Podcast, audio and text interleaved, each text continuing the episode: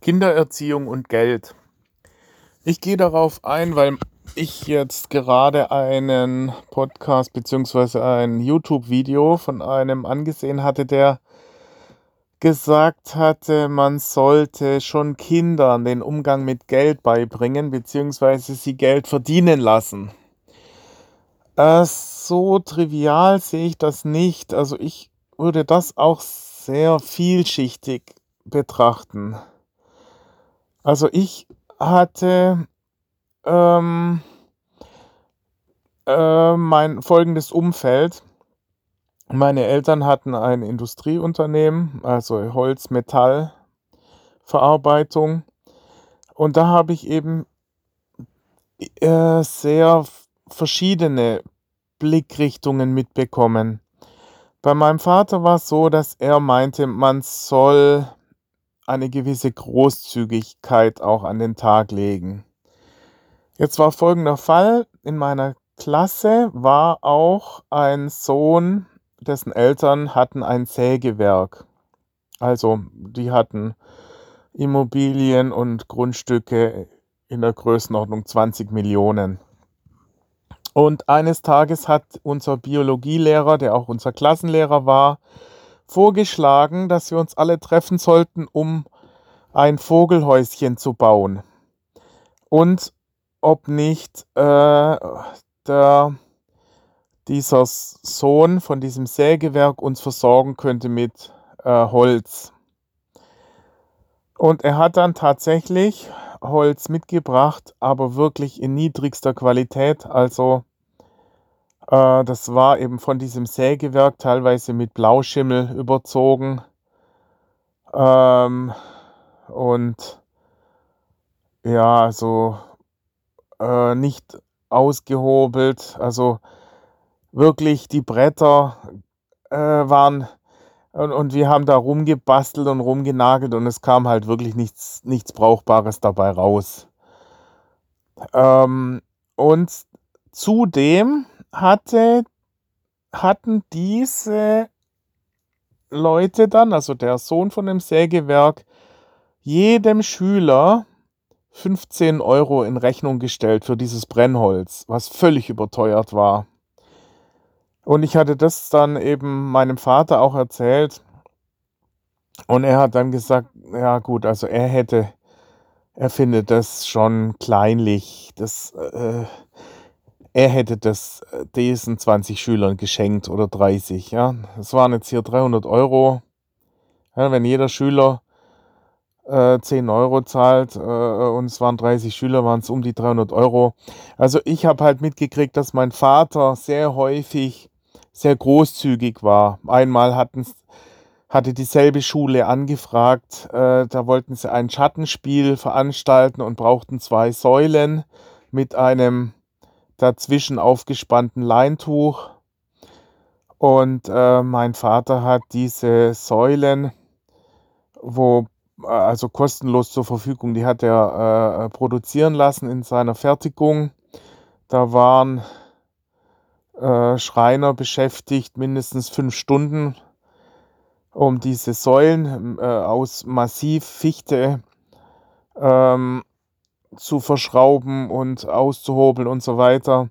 Und ähm, das habe ich halt mitbekommen und hatte eben ein Mindset, äh, das eben anders war, eben nicht so klar gewinnmaximierend unterwegs zu sein. Während dieser andere Sohn von diesem Sägewerk, der hat eben von klein auf schon mitgekriegt, dass man alles zu Geld macht. Ja, also, aber äh, ich habe eben auch mitbekommen, dass es nicht ganz so, ja, dass das Ganze eben mehrere Parameter sind, die man berücksichtigen muss. So wie wenn man SimCity spielt, also Strategie, Computerspiele, wo man immer mehrere Parameter parallel berücksichtigen muss. Wenn man ähm, zu viel Schweine kauft, dann braucht man auch wieder mehr Getreide und wenn, äh, äh, wenn man dann nicht genug Getreide hat, dann verhungern wieder die Schweine, so nach dem Motto. Ja? Und wenn man hier jetzt äh, zu sehr in Richtung Maximierung der eigenen äh, ja, äh, Finanzen äh, ist, dann verliert man wieder an Reputation. Ja, also dass man, da muss man eben Fingerspitzengefühl haben und immer abwägen. Ja, und für mich war das sehr schwierig, auf der einen Seite diese großzügige Seite von meinem Vater zu sehen. Oft kamen dann Privatleute, ja, die dann meinen Vater fragten, ob er ihnen nicht ein Brettchen runterschneidet irgendwo. Und wenn er dann äh, 10 Euro in Rechnung gestellt hat, war es sowieso zu teuer. Ja, da war wohl mal ein Vorfall, dass mein Vater halt sich gesagt hat, okay, er war jetzt eine halbe Stunde beschäftigt, dieses Brett runterzuschneiden. Und äh, hat dann halt was weiß ich, 100 Euro in Rechnung gestellt oder so. Und dann war das natürlich viel zu teuer. Da haben sich die Leute beschwert, boah, das ist ja auch viel zu teuer. Und von da an hat er es dann immer kostenlos gemacht. Hat er gesagt, komm, ich streite mich doch da nicht rum, da rege ich mich ja mehr auf. Dann verschenke ich es lieber. Ja, und das war ja meistens so, die innerhalb vom Dorf, es war es grundsätzlich immer zu teuer. Also hat man es lieber dann verschenkt oder gesagt hat, gehen Sie lieber zum Baumarkt, wir können das nicht zu dem Preis ihnen da die Brettchen runterschneiden. Ja, allein wenn man dann schon äh, anfängt, mit den äh, Leuten sich zu unterhalten. Es, die Prozesse waren nicht ausgelegt für äh, kleinere Abläufe. Ja? Das, bei einem Industriebetrieb ist es schwierig halt. Ja, da ist es dann besser. Äh, bei einem Baumarkt äh, ist natürlich bei uns musste das ein Schreinermeister machen oder mein Vater womöglich selber noch. Und im Baumarkt steht halt irgendein Geselle, äh, der ein Drittel äh, Lohnkosten verursacht. Ja, und, und ich habe halt relativ früh schon festgestellt, dass es eben nicht so einfach ist alles. Ja, und äh, der Anreiz hat oft dann auch gefehlt. Ja, wenn ich äh, tätig werden wollte. Ich hatte auch immer Ideen, dass ich dachte, weil ich ja als Unternehmersohn äh, sieht man das doch irgendwo als Anreiz und sagt, ja, ich würde auch gern irgendeine Idee entwickeln, um, äh, um meine, mein enges Budget aufzubessern. Ja, als Schüler äh, ich, ich wäre zum Beispiel auch gern mit den Pfadfindern zu so einem Lager mitgefahren und musste dann immer meine Mutter fragen und die hat gesagt, nee, das geht nicht. Äh, du hast ja noch drei Geschwister und wenn ich euch alle bei so einem Lager mitfahren lasse, das dann 400 Euro kostet womöglich, ja, was ja trotzdem noch sehr günstig war, aber 5 mal 4 sind 2000 Euro, das war meiner Mutter natürlich zu teuer und dann durfte ich nicht mitfahren zu diesem Lager, wo ich so gern mitgefahren wäre, weil das wie ein Abenteuer jedes Mal war. Ja, durfte ich halt nicht. Und ich selber hatte nicht genug Geld, hatte aber auch keine Idee. Und äh, später dann als Student ist es auch, man muss dann auch immer sehen, äh, in welcher Komplexität man dann loslegt.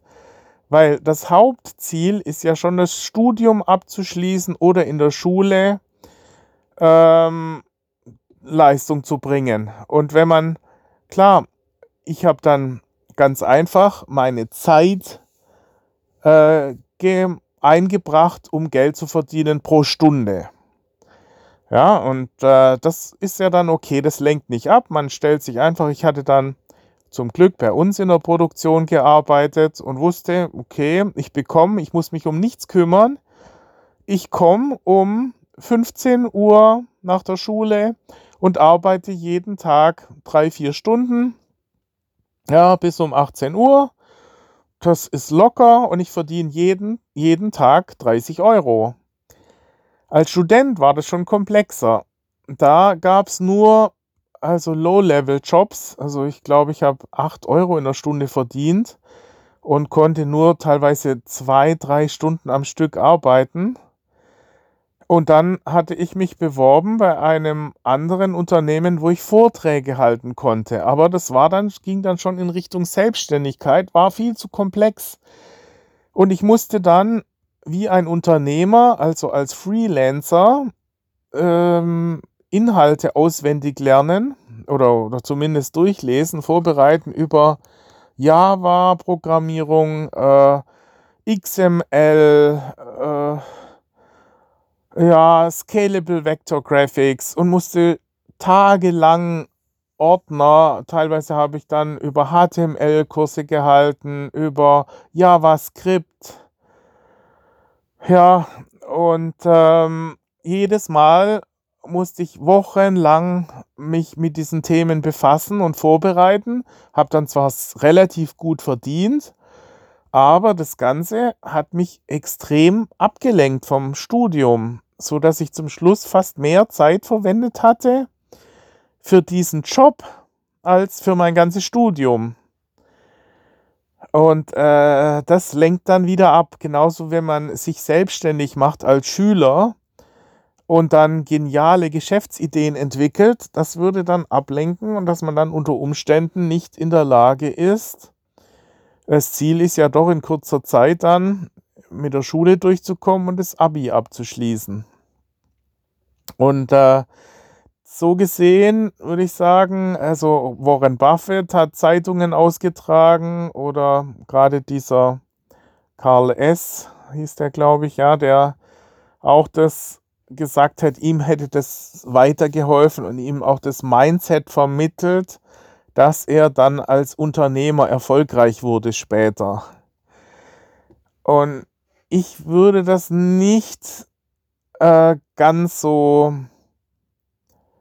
so klar empfehlen. Also ich würde schon empfehlen, dass man Kinder relativ früh auch heranführt an unternehmerisches Denken und auch ähm, an Geld, dass man sagt, okay, zumindest, dass sie, ich finde es auch schlecht, dass man als Kind, äh, dass es dann als Kinderarbeit gilt, relativ schnell äh, und man erst, glaube ich, mit 16 anfangen darf zu arbeiten also ich wollte schon mit zwölf eigentlich arbeiten, aber in der Produktion bei uns war das eben nicht möglich und selber hatte ich keine Ideen.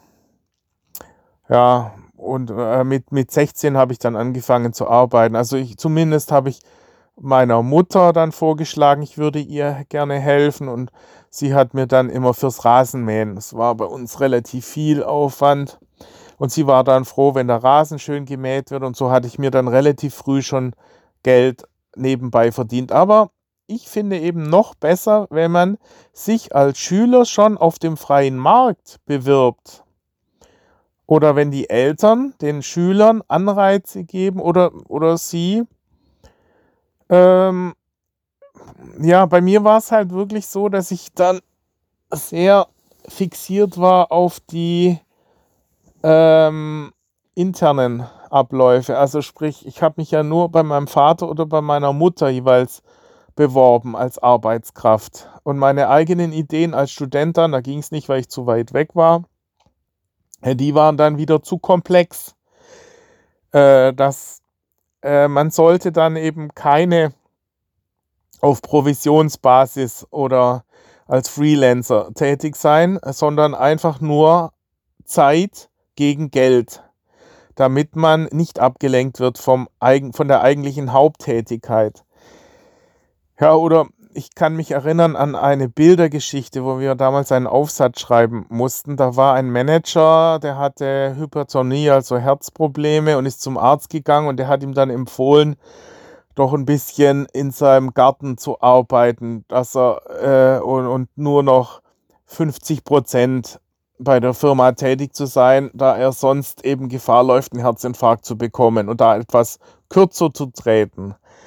Und in den Bildern sieht man dann halt gegen Ende, fängt er dann halt an in seinem Garten auch wieder ähm, eine Produktion an Tomaten aufzubauen und zum Schluss sitzt er da auch wieder an seinem Schreibtisch und stöhnt und hat dann eine ganze äh, Mitarbeiterschar dann eingestellt, die dann für ihn im großen Stil Tomaten aufbauen. Also äh, das meine ich halt, dass diese Idee vom Arzt, dass äh, das nur gedacht war als, als kleine Aktion, eben nur so viel, dass er Äh, was will ich damit sagen? Also, das Hauptprojekt wäre schon seine bisherige Firma gewesen und das, diese Tomatenanbau sollte nicht überhand nehmen. Und so ging es mir halt beim Studium, dass diese Nebentätigkeit äh, plötzlich zur Haupttätigkeit wurde, dass ich gar nicht mehr am Studieren war, sondern dann plötzlich nur noch Vorträge gehalten habe und, und, äh,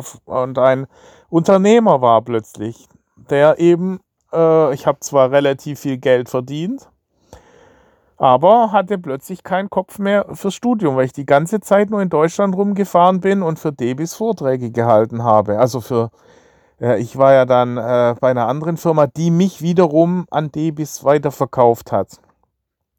Und äh, das war schon äh, ein echter Fulltime-Job dann. Und äh, oder eine andere ein Vor Vorfall. Wir haben hier ein äh, Großunternehmen, die haben mehrere hundert Millionen, hu hunderte von Mitarbeitern. Und da, äh, die haben B2C-Geschäft, das heißt, an einer ihrer Filialen standen eines Tages die Enkelchen die waren etwa fünf, sechs Jahre alt, haben da ihren Klapptisch aufgebaut und haben selbst gebastelte Kettchen verkauft, Plastikkettchen, die sie mit ihren Perlen gebastelt hatten. Und da habe ich auch gedacht, Junge, ist das peinlich, ja. Ähm, das hätte meine Eltern hätten das nie wollen, dass ich hier, äh, das ist, man muss man dann auch schon ein bisschen Einfühlungs Vermögen haben und sagen, wie wirkt denn das? Wie wirkt das auf die Gesellschaft? Und äh, man muss dann schon das auch im Blick haben. Ja, dass man nicht auf Teufel komm raus hier äh, nur um die Kinder zu konditionieren, dann den Ruf des Unternehmens aufs Spiel setzt.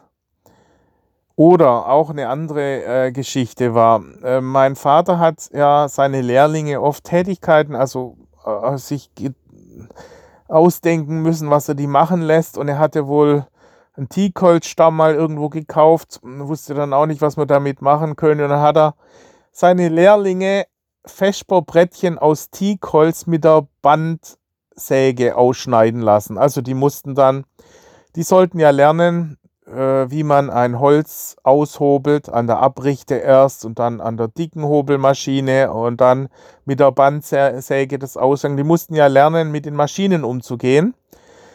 Bloß war dann ein Lehrling, äh, bis so ein Feschbaubrettchen äh, fertig war, das dann auch noch im äh, also kreisrund ausgesägt werden musste. Das heißt, er musste dann mit dem Zirkel einen äh, Kreis aufreißen, und dann ganz exakt äh, um das, äh, äh, um dieses massive Teakholzbrettchen dann im Kreis aussägen und dann nachher noch schleifen.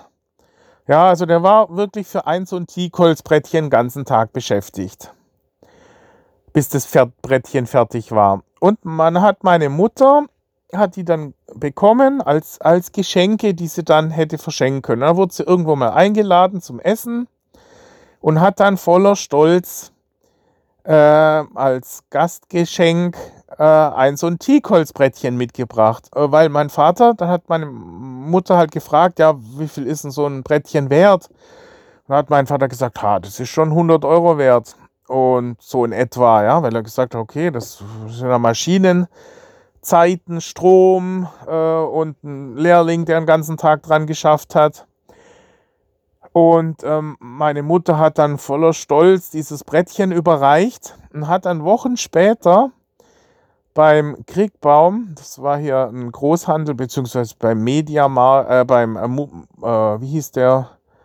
Ähm, ja, also Multimarkt hieß er, glaube ich. Also eine, eine, äh, eine große Lebensmittel- äh, Laden, also oder sag mal Real, ja, wie Real in Böblingen, da gibt es auch neben äh, Lebensmitteln auch noch äh, verschiedene ähm, äh, Plastikbecher und, und, und, unter anderem auch solche Teakholz-Frühstücksbrettchen. Und praktisch identisch mit denen, die wir selber von Hand gemacht haben. Und da hat dann so ein Frühstücksbrettchen 3,50 Euro gekostet. Und dann hat meine Mutter das gesehen und hat dann meinem Vater gesagt, Junge, ich habe mich ja total blamiert. Wenn ich hier so eingeladen werde zum Abendessen, wir beide, und ich überreiche dir ein Frühstücksbrettchen aus Teakholz, das es beim Real für 3,50 Euro gibt. Super peinlich. Und so habe ich halt mitgekriegt, okay, es ist, man muss echt aufpassen, dass man seinen Ruf nicht ruiniert mit, mit seiner. Man muss immer genau abwägen, was sind die Preise, was ist angemessen, was ist nicht. Und nicht immer, ja, ich habe dann auch erzählt, äh, mitbekommen, wie mein Vater gesagt hat, oh, wie peinlich, dass dieser mit dem Sägewerk diese armen Schüler da ausgenommen hat. Ja, den hätte er das doch schenken können. Ja, und eines Tages, also ich war mit meinem Vater Tennis spielen und dann hatte ein einer am Nebenplatz, wir waren schon fertig mit Spielen, hat gesagt, ach, er, er, ähm, sein Partner sei nicht gekommen, er hätte gerade hier zugeguckt und ich sei ja ganz gut im, im Spielen, ob ich nicht Lust hätte, mit ihm noch eine Stunde hier zu spielen, weil er hat den Platz ja sowieso gebucht. Und äh, dann hat mein Vater gesagt, ja äh, gut, dann fährt er schon mal nach Hause. Und dann hat der andere Mann gemeint, ja, er wird mich ja dann auch nach Hause fahren, nachdem wir dann gespielt haben. Und ich habe dann dem Mann, weil er mich nach Hause gefahren hat und weil ich mit ihm eine Stunde gespielt habe, habe ich ihm äh, 20 Euro gezahlt.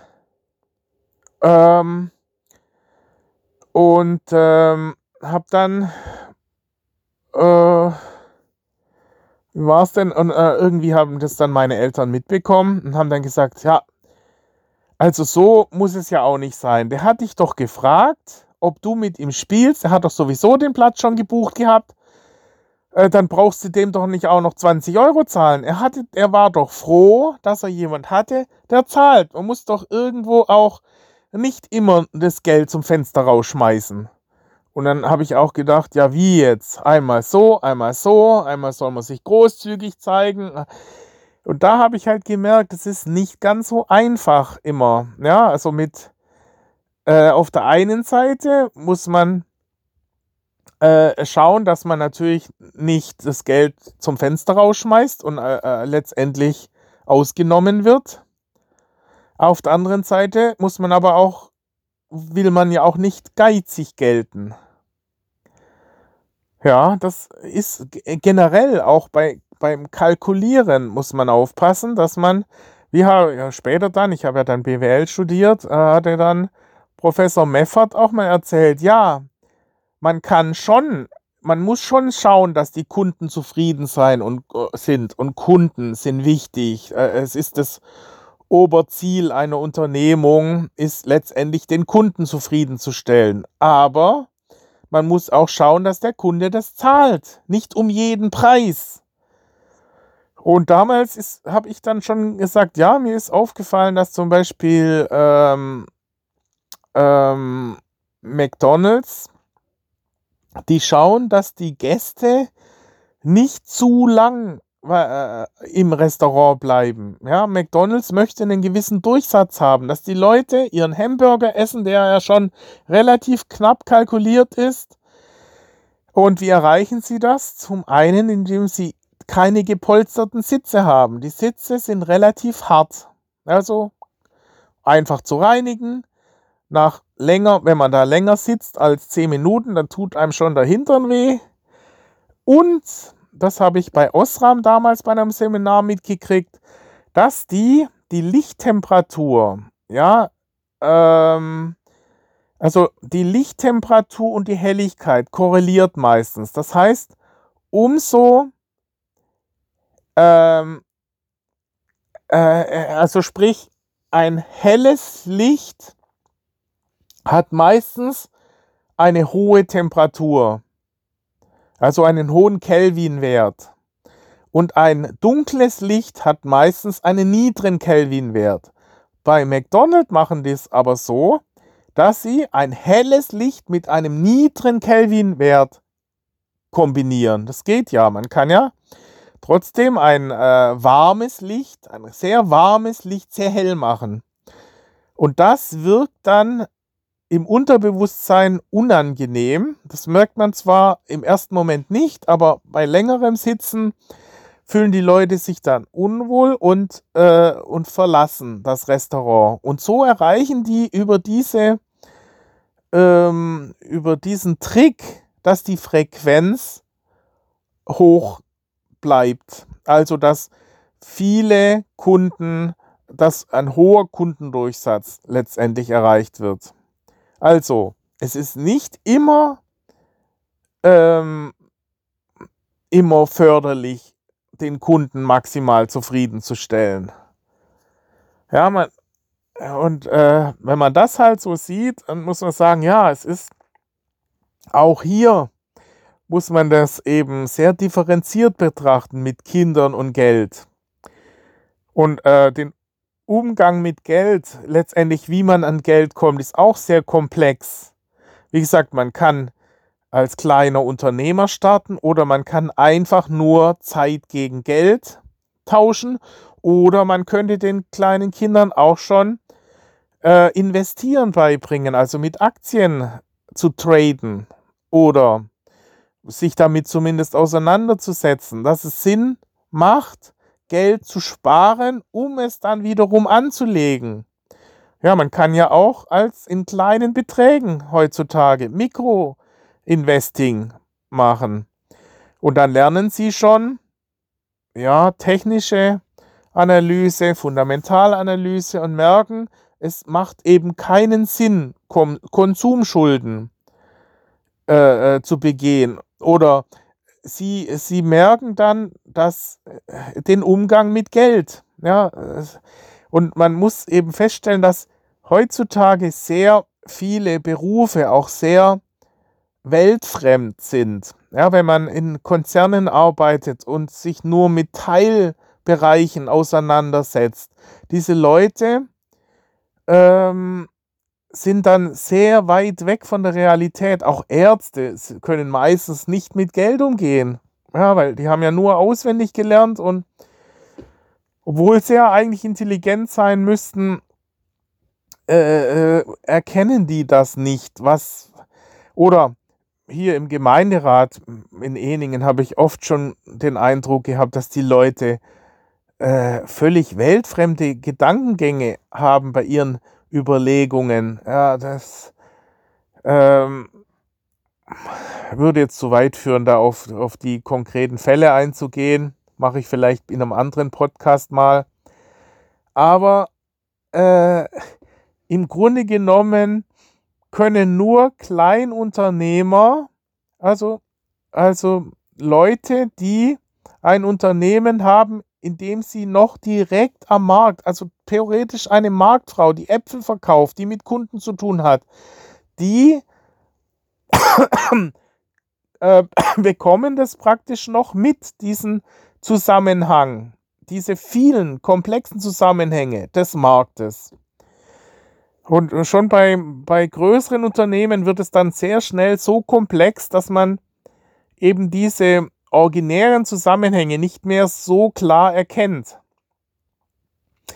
Und deswegen meine ich, ist es schon schwierig. Äh, äh, und äh, dann ist es die Frage, ist es wirklich so, dass die Kinder, die sind die Ausnahmen, wenn ähm, ähm, Buffett äh, sagt, er hat es gelernt, den Umgang mit Geld, indem er Zeitungen ausgetragen hat, ja, ähm, es gibt viele, die jahrelang als Unternehmer tätig waren und dann trotzdem ihre Firma in den Sand gesetzt haben.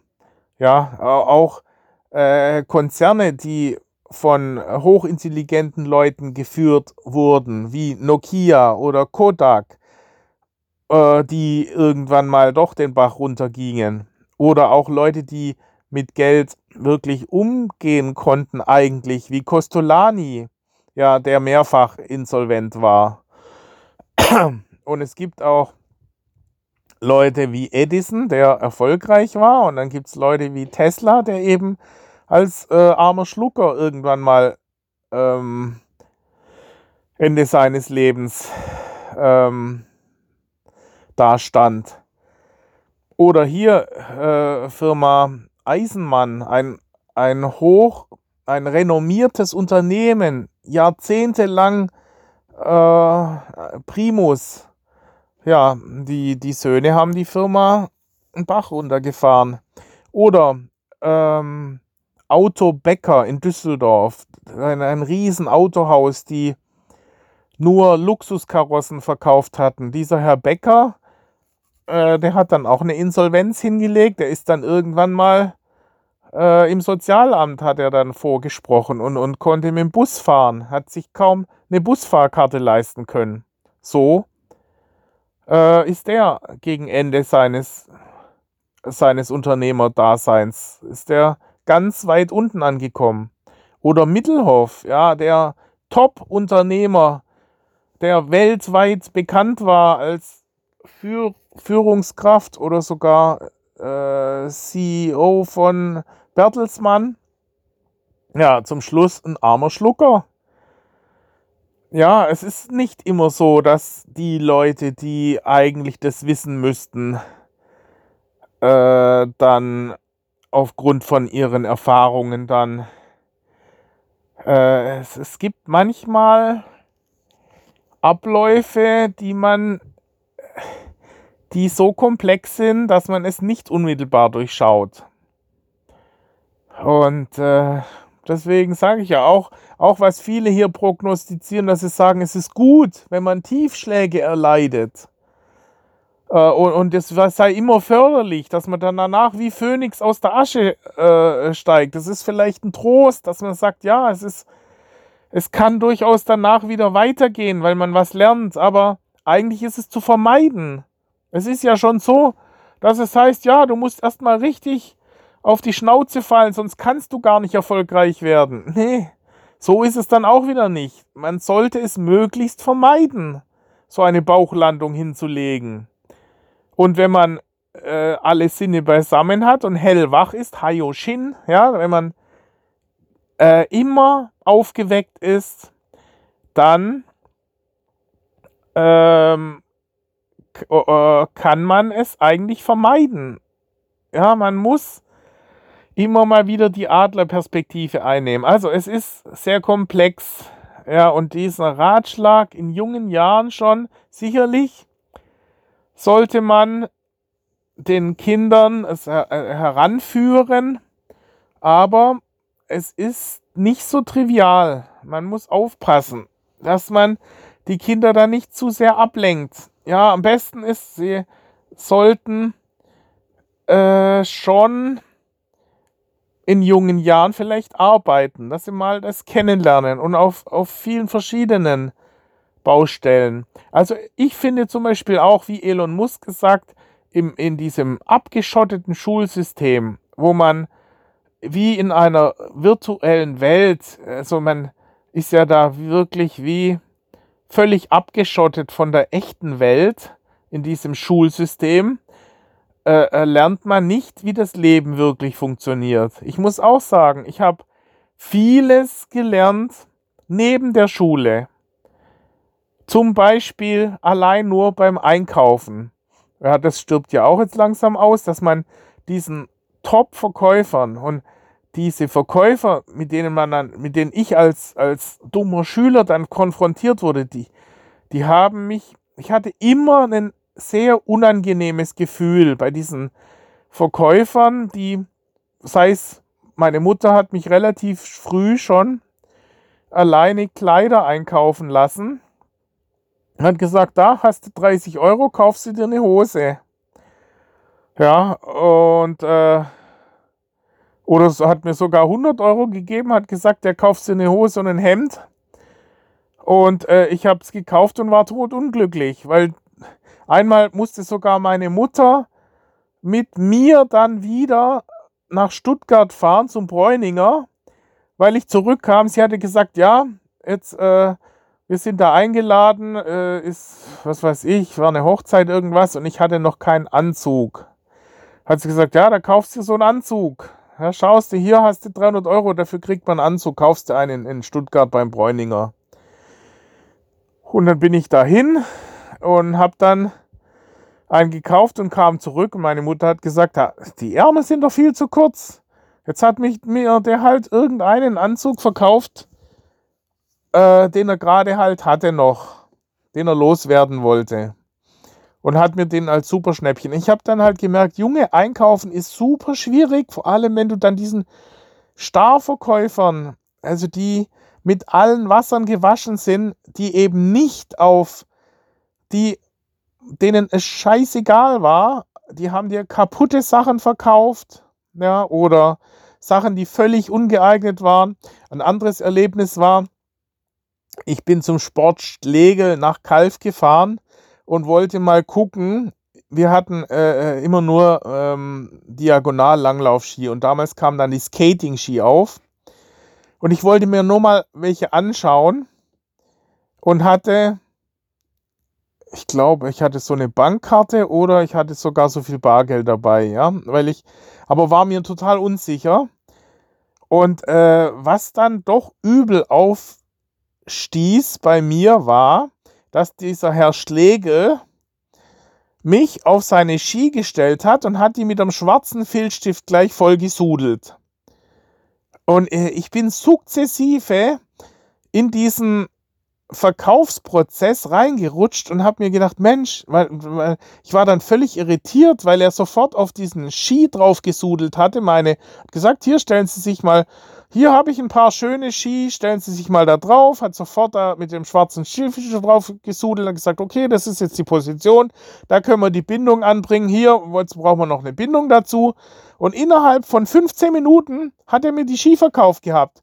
Und ich kam nicht mehr raus, weil mir das dann peinlich war. Und dann habe ich gesagt, oh Mensch, jetzt hat er schon die voll gesudelt, da muss er, das kriegt er nicht mehr weg, da muss er das ja, dabei wäre das gar kein, kein Problem gewesen. Es war von dem eine geniale Taktik. Ja, und so ist mir es immer wieder gegangen. Einmal hat mir einer, ich gedacht, Mensch, da ist ein Marktschreier, der, der verkauft da so Gemüserädler. Wer kauft denn das? Für 30 Euro einen Gemüserädler. Die gibt es doch überall, bei jedem. Beim Real kriege ich so einen für 5,60 Euro. Ja, da kann ich. Und da hat er, das habe ich gesagt, mal schauen, wer das wer, wer diesen völlig überteuerten Gemüserädler da kauft. Und dann hat er das vorgestellt. Ja, das gibt es nur bei ihm heute. Äh, und äh, nee, bei ihm heute bekommt man noch zwei Extrascheiben dazu. Mit denen kann man dann noch Salat, Gurken äh, rädeln.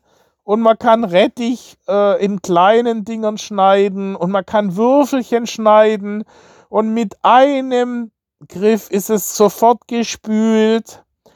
Und habe ich gedacht, Mensch, die Argumente sind ja so. Und man braucht ja auch, man muss ja auch viel Salat essen, es sei ja auch gesund.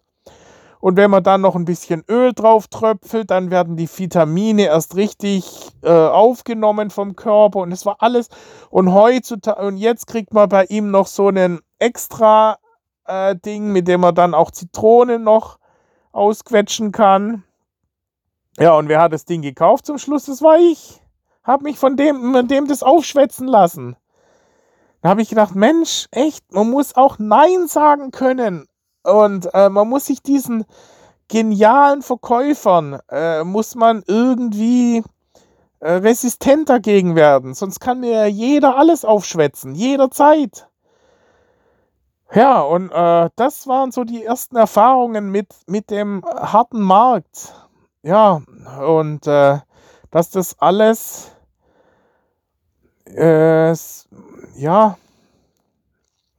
oder auch äh, Konflikte oder so, ja, das äh, ähm, in der Schule ist das alles so alles schön, äh, wird man gehegt und gepflegt und äh, wenn man dann mal auf der Straße ist und wirklich in eine Schlägerei verwickelt wird oder so, dann merkt man, okay, das Leben ist nicht ganz so schön, alles schön easy going, ja, das äh, ich hatte in Köln, es hat mir mal einer dann auch äh, Drogen verkauft auf der Straße und so Zeug, ja. Also man muss auch mal in die äh, in die harte Realität eintauchen, auch als Jugendlicher oder sogar Schüler schon und merken, das Leben ist, ist nicht so easy.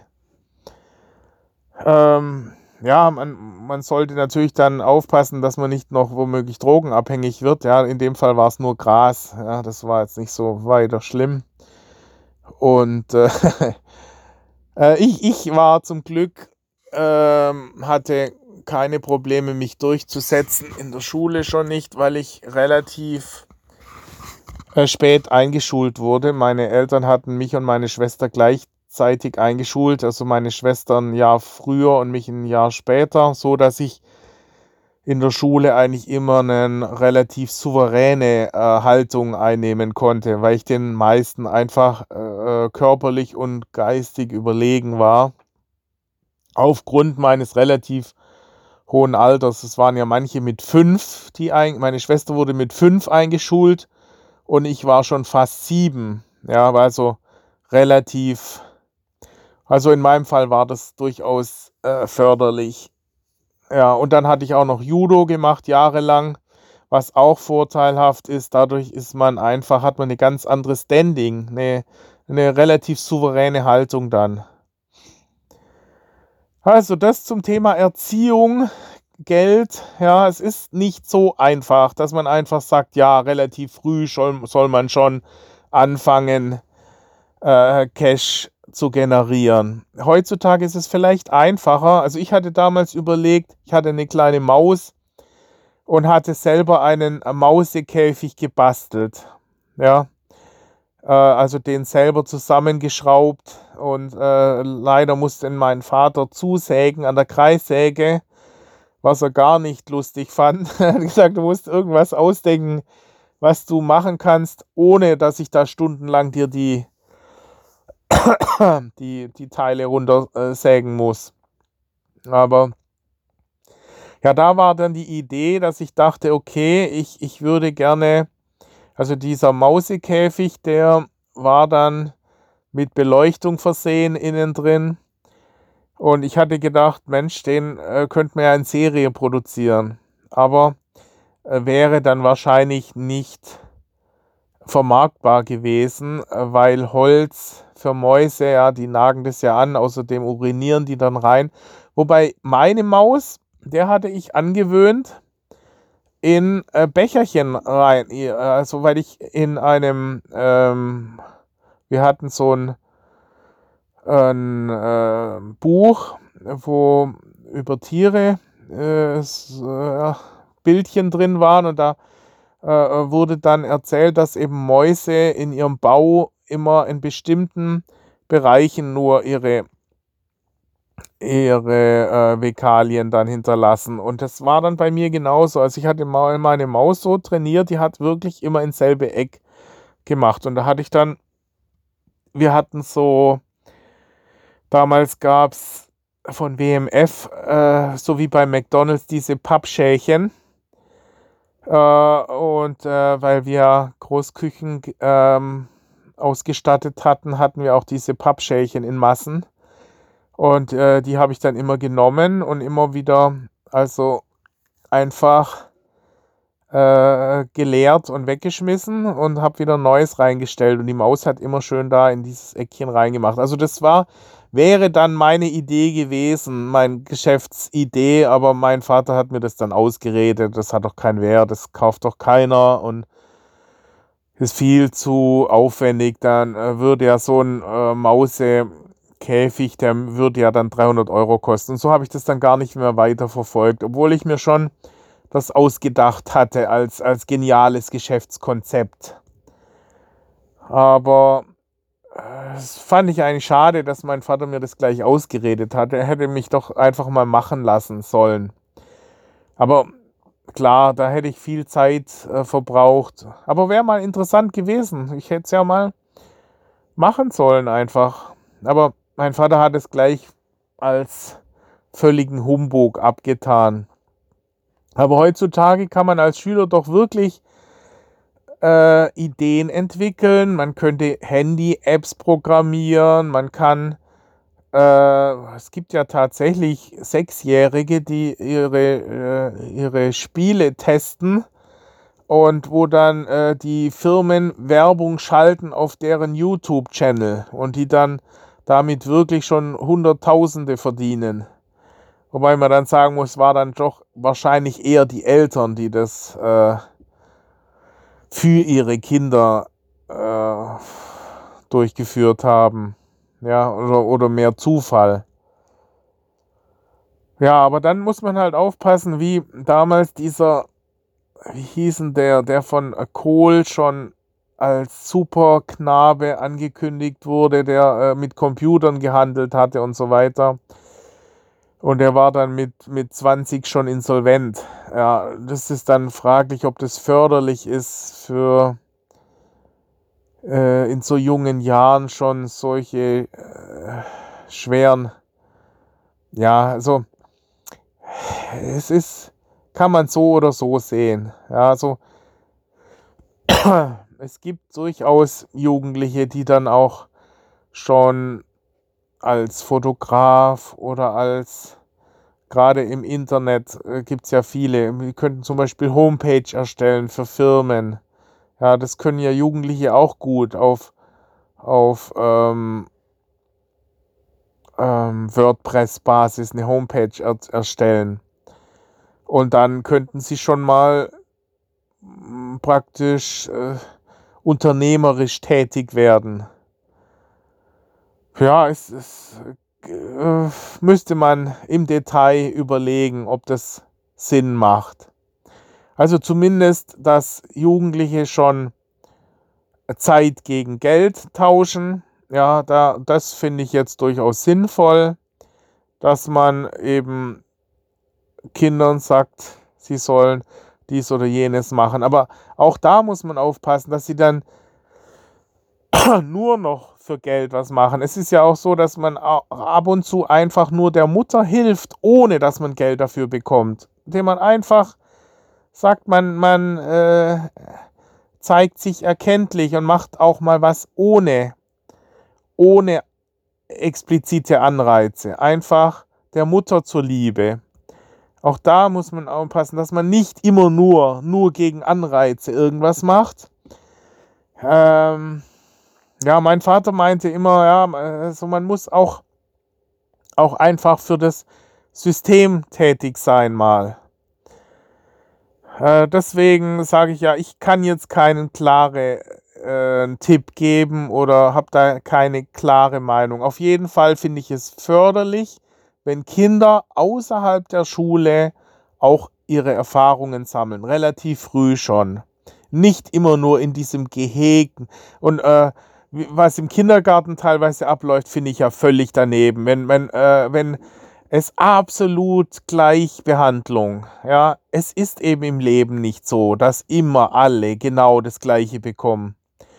Und dann diese Mütter, die wirklich dann äh, teilweise wirklich absolut weltfremde Vorstellungen haben. Ja, die, die äh, finde ich sehr bedenklich, wenn dann die Kinder denken, das ganze Leben sei immer so absolut gleich und fair, die dann irgendwann mal auch ausrasten. Es ist leider so, dass manche eben was bekommen und manche eben nicht. Ja, manche gehen halt leer aus. Es ist so.